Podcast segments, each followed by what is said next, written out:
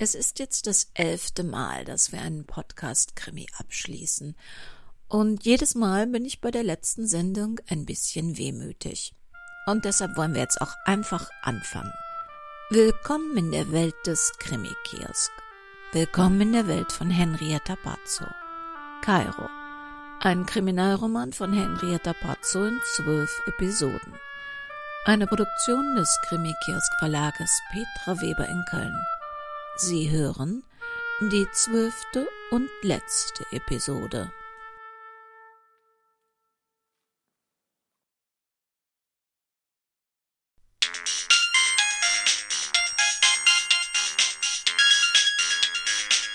Magnus, sag mir, dass du dich nicht in was hast verwickeln lassen. Sabine, deine Eifersucht nervt langsam. Das wird ja pathologisch. Ich bin wegen Ansgar hier und. Hör auf mit dem Scheiß. Deine Weibergeschichten interessieren mich schon lange nicht mehr. Ich will wissen, ob du dich von einem deiner Mandanten in was Illegales hast verwickeln lassen. Was soll der Quatsch, Sabine? Ich weiß gar nicht, wovon du redest. Oh, die Polizei hat hier um fünf Uhr geklingelt und war bis gerade da. Hausdurchsuchung. Kannst du dir das erklären? Was? Das fragst du mich? Wenn du an was beteiligt bist, das Maya und mich in Gefahr bringt, dann gibt es keinen Platz auf Erden, wo ich dich nicht finde, und dann gnade dir Gott. Haben die denn gar nichts gesagt? Die müssen doch einen Grund für die Durchsuchung angeben. Ich hab's mir aufgeschrieben. Anfangsverdacht, Paragraph 165 StGB, Geldwäscherei und Paragraph 277 StGB verbrecherisches Komplott. Was? Ein anonymer Hinweisgeber hat behauptet, du wärest im Auftrag eines betuchten kriminellen Mandanten an dem Haus der Frau interessiert, die dein Bruder angeblich umgebracht hatte, aber dann doch wieder nicht. Dein Mandant wollte es mit kriminell erworbenen Geldern kaufen und die Besitzerin wollte nicht verkaufen. Deshalb ist sie jetzt tot. Und der Erbe hat auch nicht so gespurt, wie ihr geplant hattet, und deshalb wurde sein Fleisch vergiftet, kurz bevor du ins Ausland geflohen bist. Magnus, sag mir, dass du so dumm nicht gewesen bist. Das ist ja unglaublich. Ins, ins Ausland geflohen? Ich bin hier in unserem Fernhaus bei meinem Bruder. Nein, ich schwöre dir, das ist alles erfunden. Haben Sie denn irgendwas mitgenommen? Du meinst, ob Sie was gefunden haben?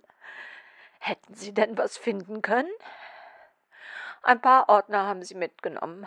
Aber wie ich dich einschätze, würdest du Belastendes nicht bei uns aufheben, denn wenn du eines bist, dann clever. Nur Ordner? Ach, du meinst, ob sie deine nicht registrierte Glock gefunden haben.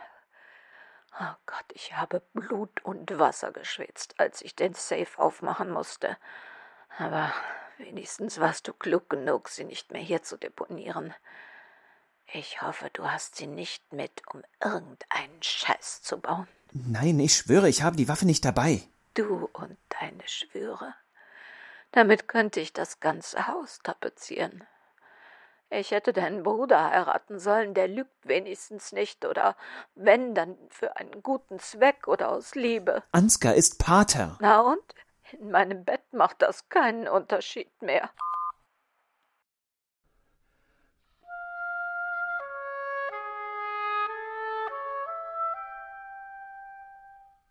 Dienstag, 12. März 1985. Ab jetzt schreibe ich alles auf, was später vielleicht einmal vor Gericht genutzt werden muss. Falls mir oder Hinnerk, was Gott verhüten möge, etwas passiert. Heute hat mich ein Gerald Finch aufgesucht, Privatdetektiv. Bisher wusste ich nur, dass Gallagher jemanden nach uns suchen ließ. Jetzt hat der Mann ein Gesicht und einen Namen. Seit zwei Jahren reise ich mit dem Baby von Pension zu Pension und jedes Mal, wenn sich jemand nach uns erkundigt hat, bin ich weitergezogen. Aus Angst, es könnte einer von Gallaghers Leuten gewesen sein. Es war einer. Gerald Finch. Er sucht uns seit zwei Jahren. Er hat mir Zeitungsausschnitte von Frauen gezeigt, die gegen Gallagher Prozess führen wollten. Sie sind alle tot. Seltsame Unfälle, während Gallagher am anderen Ende der Erde zur gleichen Zeit ein Konzert gab. vor Tausenden von Zeugen. Finch ist ein netter Kerl, der nur leider den falschen Auftrag hat. Er soll Gallaghers Sohn ausfindig machen und alles vorbereiten, um zu beweisen, dass er bei seinem Vater in Amerika besser aufgehoben ist. Gallaghers Sohn. Hinnerk ist Haralds Sohn. Völlig egal, ob ein Bluttest etwas anderes belegen würde, die Chancen stehen 50-50. Aber nicht für Harald. Für ihn ist Hinnerk hundertprozentig sein Sohn. Noch im Kreissaal hat er das Baby in den Arm genommen und gesagt Willkommen, mein Sohn. Wir werden dir ein schönes und erfülltes Leben schenken und alles, was in unserer Macht steht, tun, um jedes Unglück von dir fernzuhalten. Mit jedem Unglück meinte er Gallagher, dessen Namen er noch nie ausgesprochen hat. Nicht ein einziges Mal hat Harald in Hinnerk etwas anderes als seinen Sohn gesehen. Wenn ich ihn nicht schon so unendlich geliebt hätte, hätte ich es spätestens ab jenem Moment getan. In die Geburtsurkunde habe ich unter Tränen Vater unbekannt eintragen lassen. Harald meinte, wir dürften auf keinen Fall Gallagher auf seine Spur bringen, damit er immer als letzte Zuflucht noch unbekannt blieb. Seitdem sind Hinnerk und ich auf der Flucht. Harald sorgt für unseren Lebensunterhalt. Wir treffen uns einmal im Monat und besprechen alles. Ich wünschte, er wäre hier.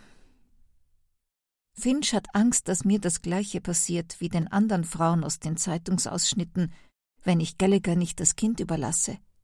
Er will nicht, dass mir was passiert, aber er ist finanziell von Gallagher abhängig.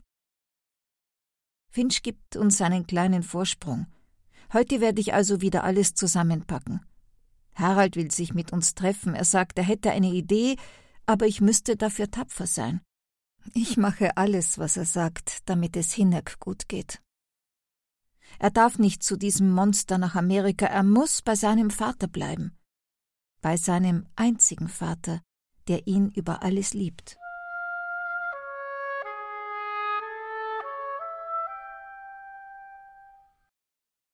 Angst stieg in Magnus Laubinger auf und ein furchtbarer Gedanke. Es war ein Fehler gewesen, Philippa mit in Sabines Lieblingsrestaurant zu nehmen, aber ein noch größerer Fehler war es gewesen, ihrem Drängen nachzugeben und sie mit in sein Haus zu bringen. Ah, sie hatte ihn kokett provoziert, einen Feigling genannt, und die Dinge ausgesprochen, die sie in Sabines Schlafzimmer mit ihm tun würde. Sabine war mit Maya eine Woche auf Mallorca und konnte nicht zur Tür hereinplatzen. Und er war ein verdammter Narr gewesen, Philippa auf den Leim zu gehen. Wie konnte er nur so bescheuert sein und seinen Safe für sie öffnen? Sie hatte ihn mit einem elektrisierenden Griff für den Bruchteil einer Sekunde abgelenkt und dann offensichtlich die Waffe entwendet. Anders konnte er sich nicht erklären, wieso die Polizei seine Glock nicht im Safe gefunden hatte. Er selbst öffnete das Ding nur, um Sabine zu besonderen Anlässen ihren Schmuck herauszugeben, deshalb war ihm das Fehlen nicht aufgefallen. Er hatte zwar die Wohnung professionell reinigen lassen und nach allem abgesucht, was Philippa vielleicht ganz unabsichtlich für Sabine platziert hätte haben können, aber sie hatte nichts liegen gelassen, sondern etwas mitgenommen. Seine Glock mit seinen Fingerabdrücken darauf. Philippa Sparrow hatte ihn am Haken. Er hatte ihr gestern klargemacht, dass er Hinnerk Wilken, den sie durch Zufall hier gefunden hatte, kein Haar krümmen würde, und sich gewundert, dass sie diese Weigerung relativ unbeeindruckt zur Kenntnis genommen hatte. Dieses Biest. Der anonyme Tipp bei der Polizei musste von ihr gewesen sein, von wegen Geldwäsche. Verflucht, wenn die in dem Haus der Leopoldine Hofer nach seinen Fingerabdrücken suchten, würden sie vielleicht sogar noch welche finden. Er hatte Philippa mehr als einmal besucht. Aber das würde sie natürlich nicht bestätigen. Er saß in der Falle. Entweder er tat, was sie wollte, oder sie tat es selbst. Mit seiner Waffe und seinen Fingerabdrücken. So oder so war er geliefert. Er musste unbedingt mit ihr reden. Vielleicht gab es ja noch einen anderen Weg. Was, wenn Wilken die Erbschaft zum Beispiel ablehnte? Konnte doch nicht so schwer sein, jemanden davon zu überzeugen, dass er ein paar Millionen Dollar gar nicht brauchte. Magnus Laubinger lachte bitter auf. Wenn kein Wunder geschah, hatte diese Frau ihn für immer in der Hand.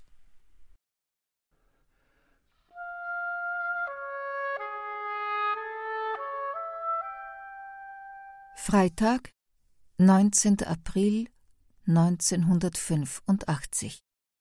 Dies hätte der glücklichste Tag meines Lebens werden sollen. Jetzt ist es der traurigste. Wie sehr hatte ich mir gewünscht, Haralds Namen zu tragen, aber er hat recht, das wäre zu gefährlich. Ich muss meinen alten Namen behalten, einen anderen Namen als unser Sohn.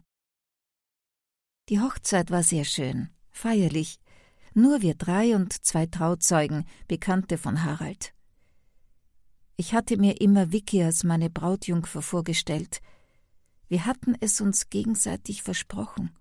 Heute Nacht bleiben wir drei noch ein letztes Mal zusammen. Dann nimmt Harald Hinnerk mit.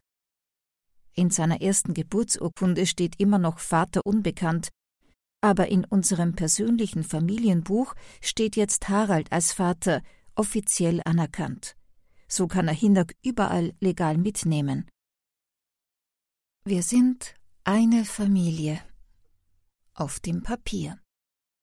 Harald hat für die Meierwerft einen Auftrag in Indonesien angenommen. Er wird ein paar Jahre unterwegs sein. Bis Hinak zur Schule muss. Hinak wird ein richtiges Zuhause bekommen, keine Umzüge alle paar Wochen, keine Mutter, die sich dauernd ängstlich umdreht, ob ihr einer folgt ein richtiges Zuhause, weit weg von mir, damit ihn nie jemand findet.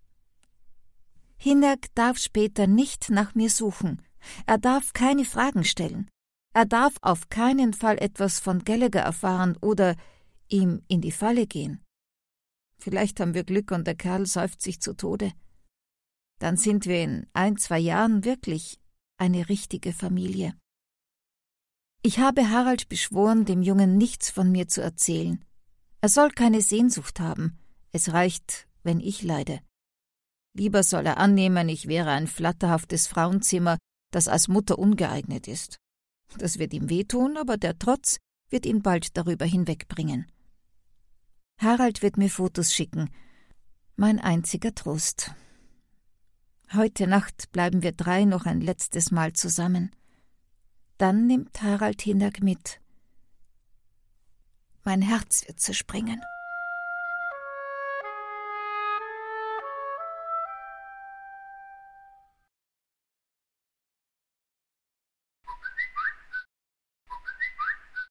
Wieso rufst du mich denn von deinem Handy aus an? Ich dachte, das wäre gefährlich.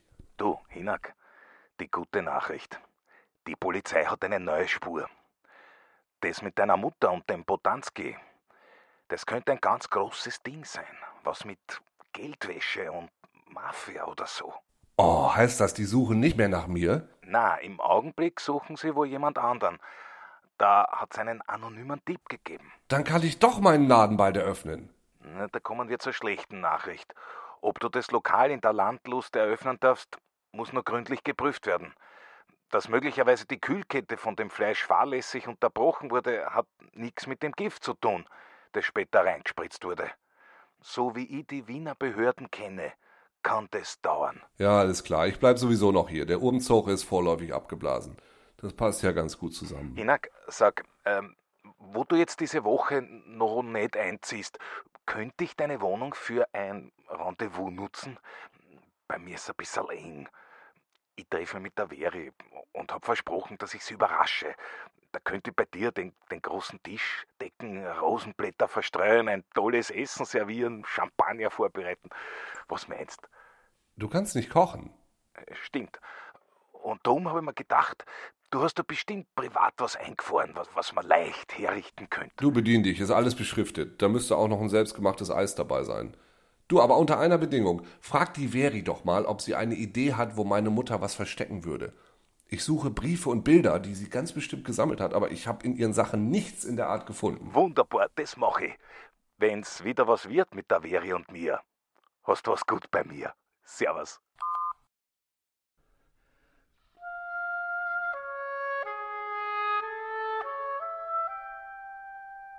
Sonntag, 17. Mai 1987 Meine Sachen sind gepackt. Ich werde ein letztes Mal umziehen. In den letzten zwei Jahren habe ich eine Menge falscher Fährten für Gerald Finch gelegt. Zuletzt in Süddeutschland. Von da bin ich auch kurz nach Wien gefahren, um nach dem Grab meiner Eltern zu sehen. In der Nähe meiner Unterkunft bin ich in der Nacht spazieren gegangen. Ich konnte wie so oft nicht schlafen. Und dann habe ich sie gesehen. Auf dem Döblinger Steg, der die Donau überbrückt. Sie stand für ein paar Sekunden auf dem Geländer, bevor die Frau, die etwa mein Alter gehabt haben musste, lautlos gesprungen ist.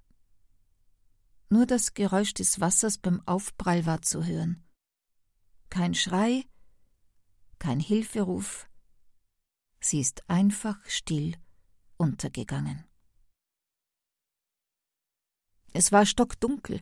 Ich wollte ihr nachspringen, aber ich konnte sie gar nicht sehen. Die Brückenbeleuchtung reichte nicht bis auf die Flussoberfläche. Ich bin auf die Brücke gelaufen, hab hinuntergerufen, aber nichts. Nichts zu sehen, nichts zu hören. Am Geländer stand eine alte Handtasche, drin ein Ausweis mit einem Foto, das mir ähnlich gesehen hat, und einem Abschiedsbrief. Gott möge mir vergeben, aber der Tod dieser Frau gibt mir eine neue Chance, eine neue Identität. Ich habe die Tasche an mich genommen. Am nächsten Tag habe ich Rocco zufällig in Wien getroffen. Seit der Schulzeit in Hitzing haben wir uns nicht mehr gesehen. Ich habe ihn erst gar nicht erkannt. Er hat mich angesprochen. Ich habe ihm alles erzählt von Gallagher, von Harald und Hinnerk und von meiner Angst und von Leopoldine Hofer, die in der Nacht von der Welt unbemerkt in den Freitod gegangen ist. Meine Sachen sind gepackt. Ich werde jetzt diese Unterlagen von Rocco in einen Schacht meiner Wohnung einmauern lassen und dieses Leben für immer hinter mir lassen. Solange Gallagher lebt, werde ich Harald und Hinnerks Leben nicht gefährden und mich von ihnen fernhalten. Rocker wird Hinnerk ab und zu Postkarten von mir, von irgendwo in der Welt, wo er gerade auftritt, senden. Er hat's versprochen. Naja, wenn er daran denkt. Und er hat eine neue Mieterin. Leo Hofer.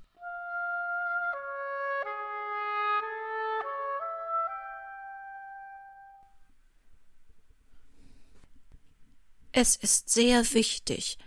In einer halben Stunde bei mir im Hotel. Zimmer 436. Sylvia.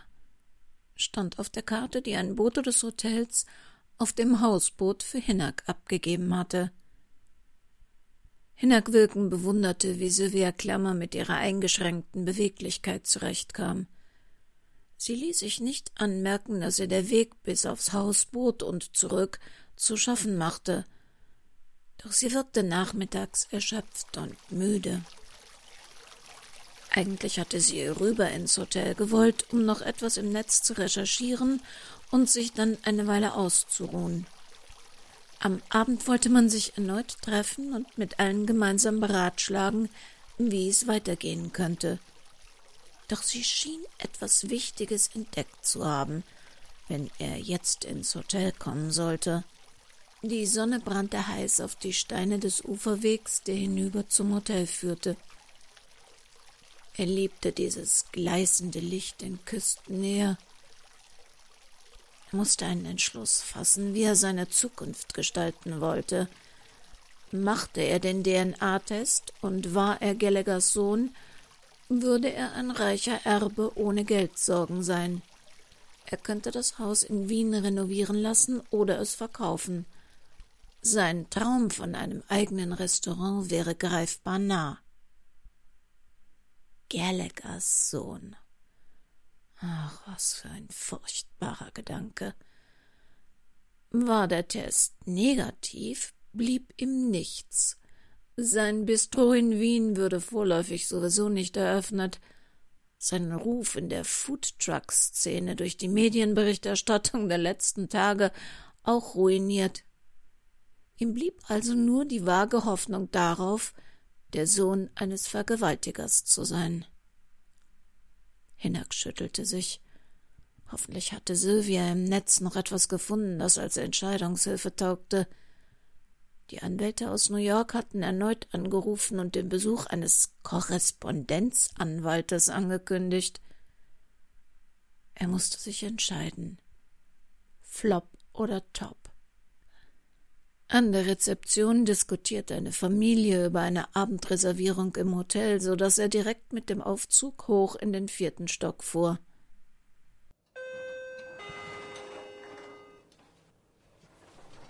An der Türe zu Zimmer 436 klebte ein Zettel. Bin auf der Dachterrasse. S. -Punkt.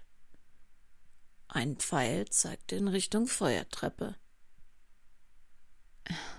Sie hatte die Treppen genommen?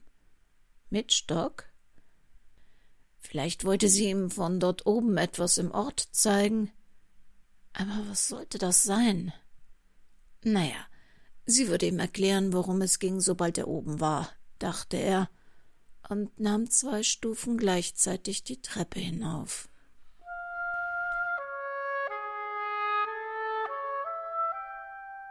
Sylvia Klammer war beunruhigt. Hinak Wilken hatte ihr an der Hotelrezeption ausrichten lassen, dass er sie unbedingt sprechen müsste. Sie solle ins Bootsrestaurant schräg gegenüber des Hotels kommen. Es sei unheimlich wichtig. Doch kaum war sie dort angekommen, bemerkte sie, dass ihr Handy noch am Ladekabel im Hotelzimmer lag. Sie hatte mit Frau Manott ein Telefonat vereinbart, und wenn sie nicht ranging, würde ihre Chefin wahrscheinlich das ganze Hotel verrückt machen, nur um sie aufzutreiben, aus Angst, sie könnte hilflos wie ein Maikäfer auf dem Rücken im Bad oder in der Sauna herumzappeln. Half nichts. Wenn es wichtig war, würde Hinak auch zehn Minuten auf sie warten. Sie musste zurück aufs Zimmer. Und das bei dieser Sommerhetze. Vor ihrer Zimmertüre staunte sie nicht schlecht. Was hatte dieser Zettel zu bedeuten? Es? Sollte das so aussehen, als sei er von ihr? Sylvia Klammer suchte das Treppenhaus. Mal schauen, was das zu bedeuten hatte.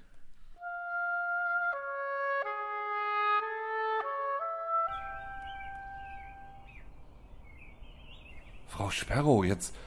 Frau Sperrow, jetzt machen Sie sich nicht unglücklich. Ich verstehe gar nicht, was Sie hier machen. Wieso sind Sie denn nicht in Wien? Legen Sie doch bitte die Waffe weg. Wir, wir reden erst mal, okay? No. Wir brauchen nicht reden. Jump. Du hast die Wahl. Entweder Du springst oder ich schieße. Aber wieso denn? Was habe ich Ihnen denn getan? Du hast mir meinen Vater genommen. Robert Budanski war Ihr Vater. Ich bin an der Vergiftung wirklich nicht schuld. Das hat doch auch die Polizei. Ah, Bullshit. Budanski. Amos Seamus Gallagher ist mein Vater. Aber wenn du ihn gefragt hättest, hätte er nur von seinem Sohn erzählt seinen Sohn, den er gar nicht gekannt hat. Du bist Gallaghers Tochter. Dann geht's hier ums Erbe. Um Gallaghers Geld? Oh yes, money. Mehr fällt dir nicht ein? Ah, ich hasse dich, seit ich lebe. Du warst nie da. Ich war da, aber du warst immer in seinem Kopf. Du, du, du. Ich war eine Nichts. Jump! Wie willst du das der Polizei erklären? Oh, not at all. Ich bin in five minutes hier weg. Oh, just for info. Du hast es in deinem aussichtslose Leben nicht mehr ausgehalten. Du warst so verzweifelt, diese ganze Schulden und dann die Tod von Tibodansky, oh, und deine arme tote Mutter, dann Polizei in Vienna, so viel Confusion, too much für dich. Jump. Hast du auch meine Mutter? Leo Hofer, die gar nicht Leo Hofer war? Diese kleine Schwester Martha, sie hat deiner Mutter eine Schubs gegeben und sie hat sie ein bisschen an die Hals verletzt. Als sie bewusstlos und mit viel Blut am Boden lag, ist das Girl einfach abgehauen. Die Rollmesser hat sie liegen gelassen. Oh, ich war in die Treppenhaus und habe ein Geräusch gehört und bin in die Wohnung von deiner Mutter. Die Tür war auf. Du also. No, no, no, no. Die Polizei wird Beweise finden, die sie meinem Anwalt zuordnen können, so dass für die Polizei feststeht, dass mein Anwalt Magnus, deine Mutter, mit einem festen, tiefen Schnitt durch ihre Kehle.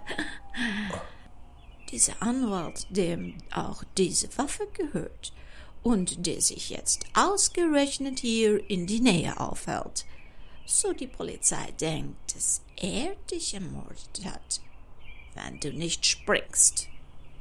Dann hast du also auch Bodanski vergiftet. Oh, das war ein bedauerlicher Unfall. Gruff Bobby hätte seine Finger von deinem Fleisch lassen sollen. Time is money. Jump. Nee. Nee, ich spring nicht. Wenn du springst, hast du eine klitzekleine Chance. Aber wenn ich schieße, definitely not. Nein, ich werde nicht springen. Ich werde nicht springen. Goodbye, Bruder. Ah! Wusste ich's doch, dass mir der Drache an diesem Stock noch nützlich sein würde. Ui, das wird richtig dick. Der Schwellung nach ist der Unterarm mindestens gebrochen. Da macht eine Flucht nur wenig Sinn, weil Sie dringend in ein Krankenhaus müssen.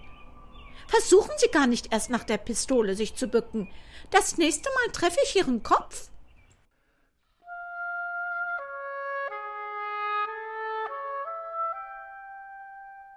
Um Himmels willen, was ist denn bei Ihnen los? Nachdem ich Sie nicht am Handy erreichen konnte, wollte ich mich aufs Zimmer durchstellen lassen, und da wurde mir vom Hotelpersonal gesagt, es hätte einen Vorfall mit der Polizei gegeben.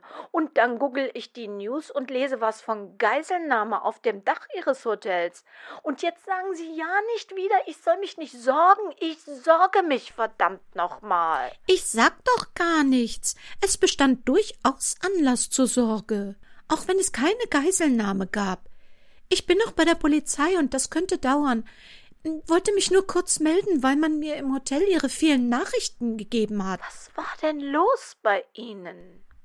Ich bin okay, aber es ist wirklich eine lange Geschichte. Ich hab Zeit. Es ist Freitagabend. Das Wochenende beginnt. Bruno und ihr Mann sind noch unterwegs? Sie hätten also Zeit, mich eventuell abzuholen? Dann würde ich Ihnen das lieber alles von Angesicht zu Angesicht erzählen. Ich? Äh, ich soll Sie abholen? Sie möchten nicht auf Maike Reinhardt am Montag warten? Ähm, noch was. Bringen Sie Ihr Laptop mit. Ich lasse ein Zimmer für Sie reservieren. Bis morgen. Damit hatte Barbara nicht gerechnet. War Frau Klammer tatsächlich wieder die Alte? Die Vernehmung von Hinak Wilken und Sylvia Klammer dauerte bis in die späte Nacht. Im Revier trafen sie auch auf Philippa Sparrows ehemaligen Anwalt, den Philippa in ihrer Vernehmung wohl heftig belasten wollte. Er sei die treibende Kraft gewesen, Philippa nur eine arme, manipulierte Seele. Doch der Anwalt hatte kein Motiv und sowohl Sylvia als auch Hinak gaben Philippas Geständnis auf dem Dach zu Protokoll. Erst nach einer Weile wurde beiden bewusst, dass nur wenige Sekunden später Hinak Wilken nicht mehr zu retten gewesen wäre. Nach Hinaks Mutter und Robert Bodanski wäre die Amerikanerin dann mit ihrem dritten Mord davongekommen. Erst in den frühen Morgenstunden konnten sie das Revier verlassen. Was werden Sie jetzt tun? Mich aufs Hausboot schleppen und versuchen zu schlafen. Sie wissen, was ich meine. Ja, Gehen Sie nach Wien zurück? ich habe keine Wahl. Ich muss sehen, was ich hier zu Geld machen kann und Aber die Gallagher-Erbschaft würde Sie doch finanziell unabhängig machen. Sie könnten tun, was Sie wollten. ich mache den Test nicht. Mir ist egal, was dabei rauskäme. Mein Vater ist mein Vater. Ob dieser Gallagher biologisch dran beteiligt war, war weder meiner Mutter noch meinem Vater wichtig. Und für mich würde es nichts ändern. Harald Wilken war und ist mein Vater. Sie verzichten auf das viele Geld? Ja. ja. Von den Gallaghers will ich nichts. Das würde mich nicht unabhängig machen. Das wäre ein Strick um meinen Hals. Sie könnten es spenden. Nee. nee. Von der Familie Gallagher kommt nichts Gutes. Das Geld ist mit dem ganzen Unglück verknüpft. Jeff und Gerd reisen heute Nachmittag wieder ab. Und ich, ich packe jetzt mein Zeug zusammen und fahr mit. Bettina verkauft das Hausboot. Ich kann das im Moment nicht. Das tut mir richtig weh. Hätte ich nicht gedacht. Das war mein Zuhause. Das Zuhause meines Vaters. Mir ist echt nichts geblieben. Kein Geld, keine Heimat. Und streckenweise war mir sogar mein Verstand abhanden gekommen. Ich werde mir in Wien eine Stelle als Koch suchen. Notfalls in einer Imbissbude. Ich brauche jetzt jeden Cent. Und dabei hat Toni heute Mittag angerufen und gemeint, er und seine Frau, die würden es nochmal mit einem kompletten Neuanfang versuchen. Falls ich nicht zurückkäme, würden er und Veri Mamas Wohnung übernehmen. Oh Gott, mich kraus jetzt schon, dass ich da vielleicht wieder Stimmen höre. Oh Gott. Und die Veri würde in der Landnuss, da würde sie Nähkurse geben. Aber nee, daraus wird nix. Ich muss zurück nach Wien. Das ist nicht Ihr Leben, das Sie da zurück wollen. Nee, und vom Wollen kann überhaupt keine Rede sein. Man muss sich sein Leben auch leisten können. Und ich bin blank. Total blank. Ihre Mutter hat schon ihr Leben aufgegeben und das einer Fremden geführt, um Sie zu retten. Das Schicksal sollte sich nicht wiederholen. Träumen Sie immer noch davon, für große, festlich geschmückte Tafeln mit guten Zutaten zu kochen? Ja, aber ein eigenes Restaurant und dann auf dem Level ist, ist nicht drin. Ich dachte auch nicht an ein Restaurant. Ich habe einen Bekannten, der vermietet in Hamburg eine große mobile Tafel, die man für Festlichkeiten zu den verrücktesten Locations, sogar auf den Friedhof oder in den Containerhafen kommen lassen kann. Aber die Kontortafel ist komplett ausgebucht und er kann einfach nicht alle Aufträge annehmen. Er sucht jetzt einen Partner, der kochen und organisieren kann und mit einer zweiten Tafel hochwertige Menüs anbieten könnte. Kein Restaurant, aber es würde mehr ihren Fähigkeiten und ihrer Person entsprechen. Sie könnten hier auf ihrem Hausboot bleiben und die Wohnung und den Laden ihrer Mutter an diesen Toni mit seiner Frau vermieten. Da käme wieder etwas Geld rein. Ja, das, das klingt gut, aber das macht er doch bestimmt nicht ohne finanzielle Beteiligung. Stimmt, es müsste eine überschaubare Investition getätigt werden. Für das Mobiliar, Speisen, eine Lizenz etc. Ja, und meine Investitionsmöglichkeiten sind, wie ich ja vielleicht schon angedeutet habe, extrem überschaubar. Ich habe nur Schulden und kein Geld. Und ich habe keine Schulden und Geld. Ich gebe Ihnen einen zinslosen Kredit, den Sie erst tilgen, wenn sich Ihre Situation verbessert hat. Und dann in kleinen Raten. Es ist nicht mein Geld, es gehört meiner toten Freundin. Sie hat gerne, viel und erfolgreich in Projekte investiert, die sie überzeugten. Noch heute beziehe ich Geld aus ihren Investitionen. Das hier wäre genau nach ihrem Geschmack. Sie mochte solche Ideen. Wir könnten noch heute einen Vertrag machen. Meine Chefin setzt uns was auf und ab morgen sind sie wieder ein bisschen mehr die Person, die sie zu vergessen glaubten. Ohne irgendwelche Bedingungen? Nicht ganz. Ich habe einen Freund, Bruno, Foodblogger. Sie müssten ihm ein paar von Ihren Kochtricks zeigen und einmal im Monat ein Videotutorial mit ihm für seinen Blog machen. Wäre das okay? Und ich könnte hier zu Hause in Lea bei meinem Vater bleiben? Kann ich das wirklich machen? Ich denke, meine Mutter würde das auch gefallen. Sie wollten sie gerne beerdigen. Ich dachte, sie hätte ein schönes Begräbnis verdient und, und ich einen Platz, an dem ich um sie und auch um uns trauern könnte. Aber Gerd hat mir da gestern was gebeichtet. Im Grunde bin ich hier tatsächlich gerade am Wasser sehr nah, vielleicht sollte es so sein. Und irgendwie war es doch auch ein großes Glück, dass ich sie noch, wenn auch viel zu spät, besser kennenlernen durfte. Toni und Veri haben übrigens in Mutters Lieblingsquilt in einer Truhe Speicherkarten gefunden. Sie hatte sie in kleine Taschen eingenäht. Er hat mir die Dateien gemailt. Mein ganzes Leben ist darauf dokumentiert. Sogar meine Zeugnisse. Und ein Zeitungsausschnitt von einer Schulaufführung. Mein Vater hatte ihr alles geschickt. Die Originale sind in einem Schließfach. Der Schlüssel war auch eingenäht. Ich hatte sie völlig falsch eingeschätzt. Sie war gar kein flatterhaftes Wesen, das nur an ihre Beerdigung gedacht hätte. Ich glaube, sie hätte alles gegeben, um noch etwas Zeit mit mir zu verbringen.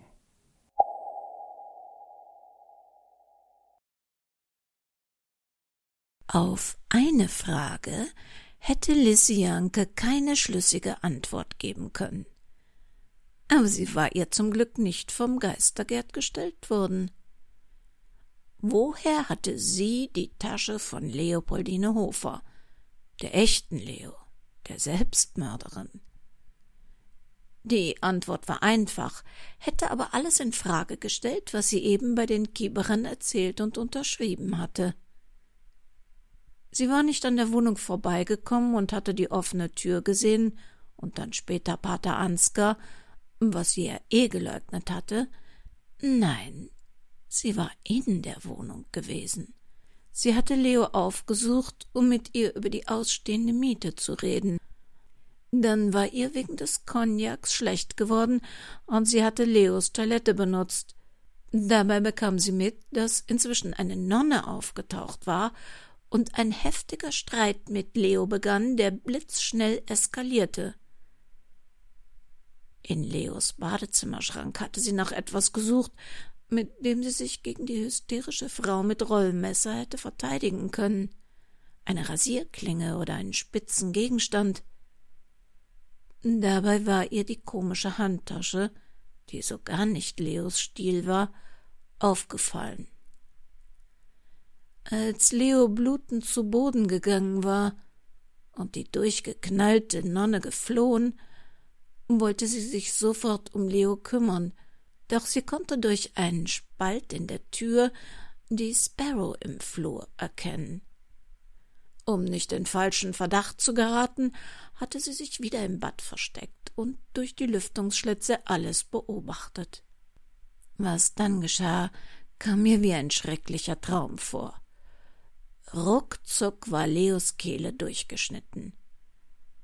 Die Sparrow hüpfte aufgeregt herum und ihr Begleiter, der Bruder des Paters, stand zitternd und blutverschmiert, sichtbar unter Schock, schweigend neben der Leiche. Dann hatte die Amerikanerin unbemerkt etwas neben die tote Leo gelegt und den Anwalt zur Tür hinausgeschoben. Sie hatte eben Philippa Sparrow bei der Polizei schwer belastet.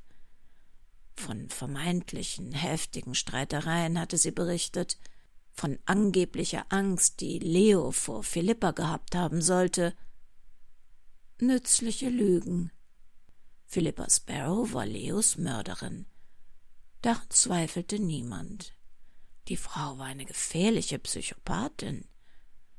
Lissy hatte nicht zuletzt aus Angst vor ihr nichts von dem erzählt, was sie gesehen hatte. Lissyanke drehte das kleine Plastiktütchen zwischen ihren Fingern. Eine goldene Krawattennadel mit großen Brillanten, die sie neben der Leiche aufgehoben, die sie in die Handtasche gesteckt und direkt wegen der Fingerabdrücke in ihre Wohnung eingetötet hatte. Sie hatte mit Leo über ein besseres Leben sprechen wollen. Das war ihr Schlüssel zu einem besseren Leben.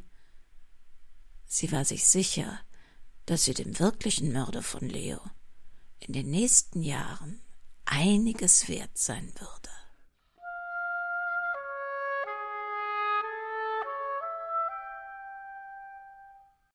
Ein großes Dankeschön an alle, die diesem elften Manott-Krimi zu einem Ende verholfen haben.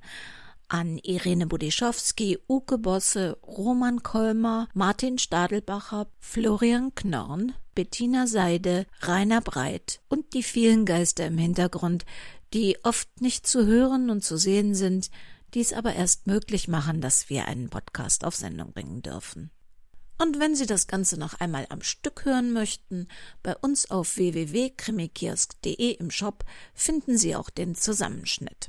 Ja, wann hören wir uns wieder? Denn nach dem Podcast ist ja irgendwie auch immer vor dem Podcast. Am 6. April hören wir uns wieder und dann verrate ich Ihnen, wie es weitergeht.